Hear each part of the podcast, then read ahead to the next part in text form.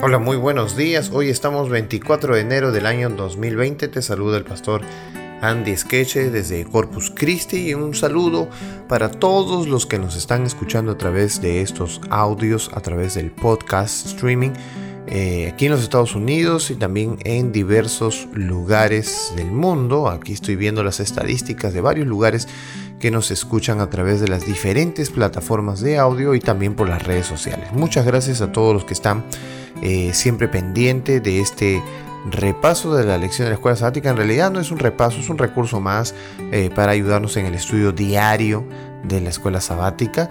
Eh, y agradecemos a cada uno de los que puedan estar escuchándolo y compartiéndolo a otros amigos o hermanos. El título de esta semana es Del horno ardiente al palacio.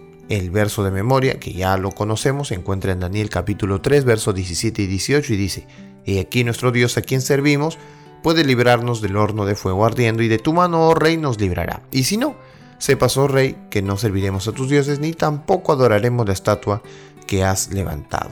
Hoy, eh, viernes 24, solo estaremos hablando acerca de algunos párrafos importantes para estudiar, para meditar, para tener en cuenta. Ojo que estos, estos, estos audios eh, solamente son recursos para que nosotros podamos seguir estudiando la escuela sabática por nosotros mismos.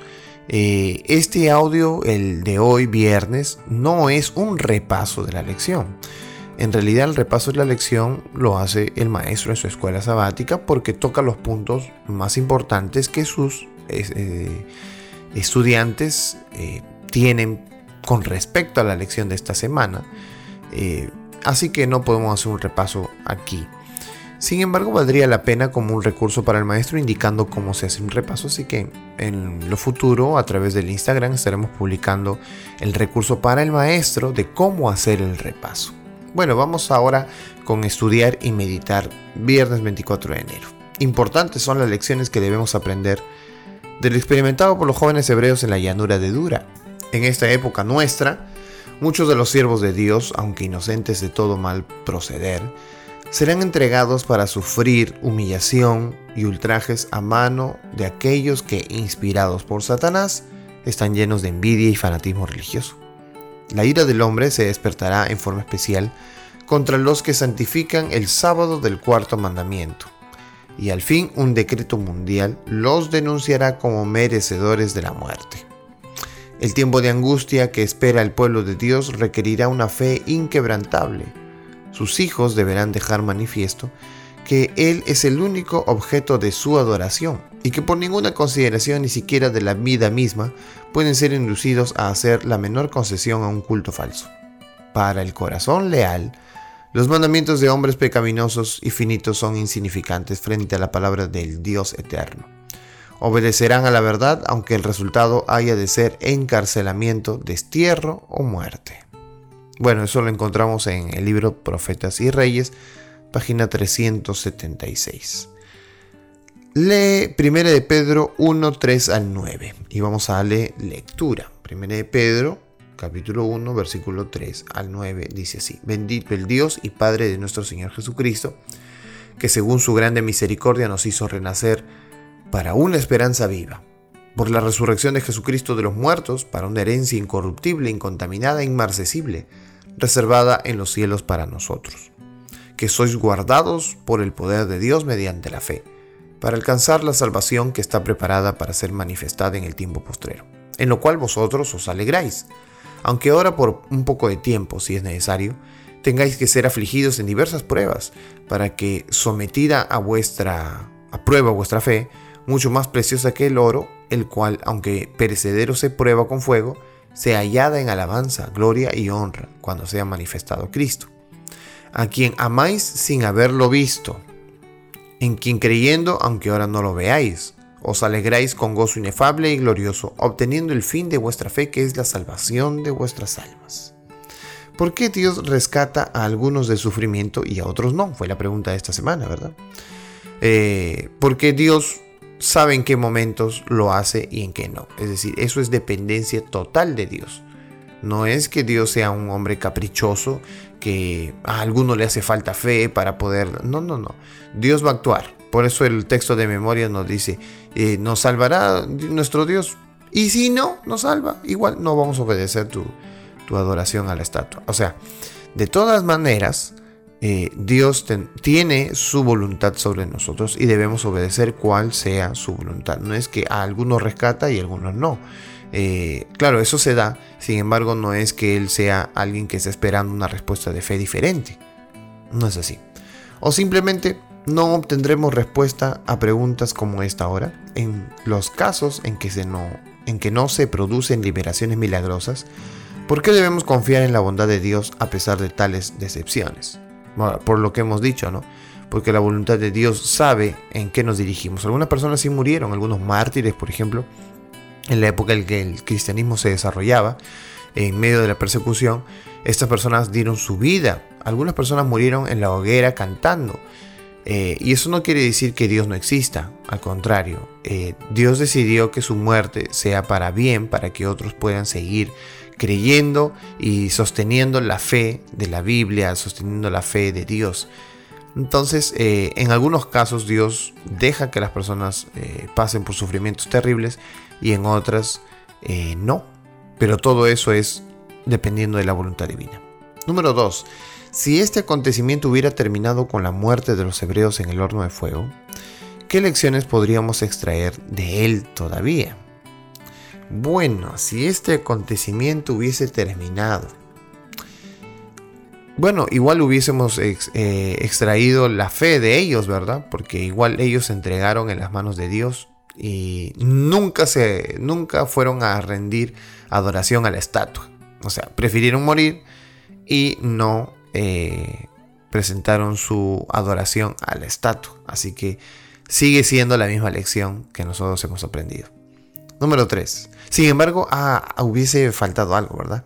Eh, sin embargo, Nabucodonosor no hubiese tenido la oportunidad de seguir viendo cómo Dios actuaba. Eso es algo que Nabucodonosor se hubiese perdido. Número 3. Según nuestra interpretación de los acontecimientos de los últimos días, ¿cuál será la señal externa que se centrará en aquel a quien adoremos? ¿Qué deberíamos decirnos esto ahora acerca de la verdadera importancia del sábado? La Biblia, en toda la Biblia, señala que el sábado es una señal. Por el sábado nosotros no nos salvamos, en realidad nos salvamos por la fe, a través de la gracia de Dios. Sin embargo, todo aquel que es transformado por el Espíritu Santo, ama y guarda sus mandamientos. La Biblia dice que si me amáis, guardad mis mandamientos. Si, si realmente hemos llegado al principio de la ley de Dios, de los mismos mandamientos, que es el amor, entonces tendremos una conducta obediente. ¿Eso quiere decir? Que el sábado, que es uno de los mandamientos, sobre todo el cuarto mandamiento, y que fue hecho desde la creación, vendría a ser parte de nuestra vida porque ya somos salvos. Entonces, este, la adoración el día sábado sería una marca de obediencia con Dios. ¿Qué deberíamos nosotros decir acerca de la verdadera importancia del sábado? Que es una de las señales de los hijos obedientes de Dios. Aquella persona que guarda el sábado, en realidad ha comprendido quién es Dios y ha establecido un pacto con Él. Número 4. Lucas capítulo 16, versículo 10 nos tiene que responder la siguiente pregunta. ¿Cómo nos ayudan estas palabras de Cristo? Bueno, vamos a darle lectura a ese capítulo, ¿verdad? Eh, a entender lo que realmente significa vivir por fe.